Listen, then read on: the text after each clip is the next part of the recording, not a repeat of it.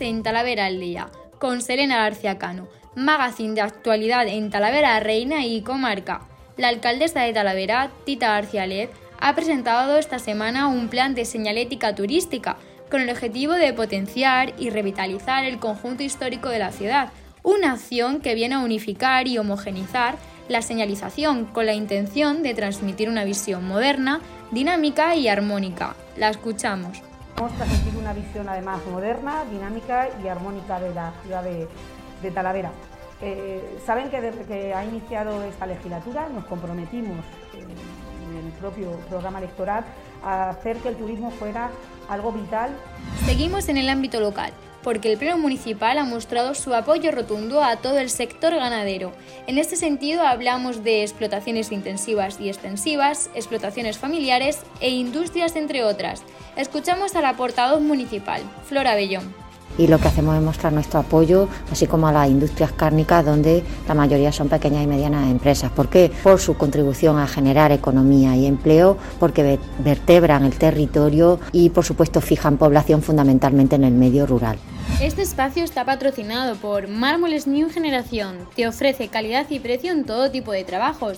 Encimera de baño y encimera de cocina, lápidas, nichos, columbarios, Llámanos para más información al 637-839-503.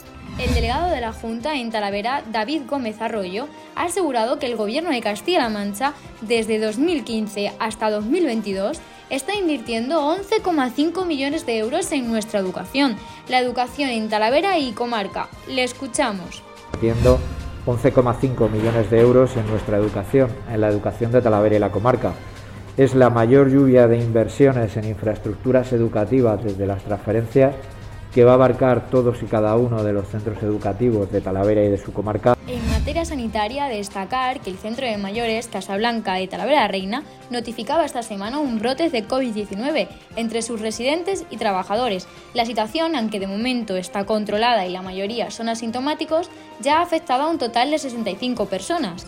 En materia política, el senador del Partido Popular, José Julián Gregorio, ha pedido al jefe del Ejecutivo Autonómico, Emiliano García Paje, así como a los diputados del PSOE, que voten a favor del programa estratégico para el rescate de los autónomos, que el PP de Castilla-La Mancha ha registrado para su debate en las Cortes de Castilla-La Mancha.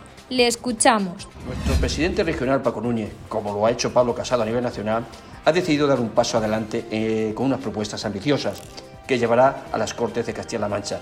Este espacio está patrocinado por Padel Pro Talavera, tu club de pádel en Talavera de la Reina, situado en la calle Panaderos número 26. Haz tu reserva a través del 638-792-467. Y en deportes, el Ayuntamiento de Talavera ha presentado la prueba deportiva escolar.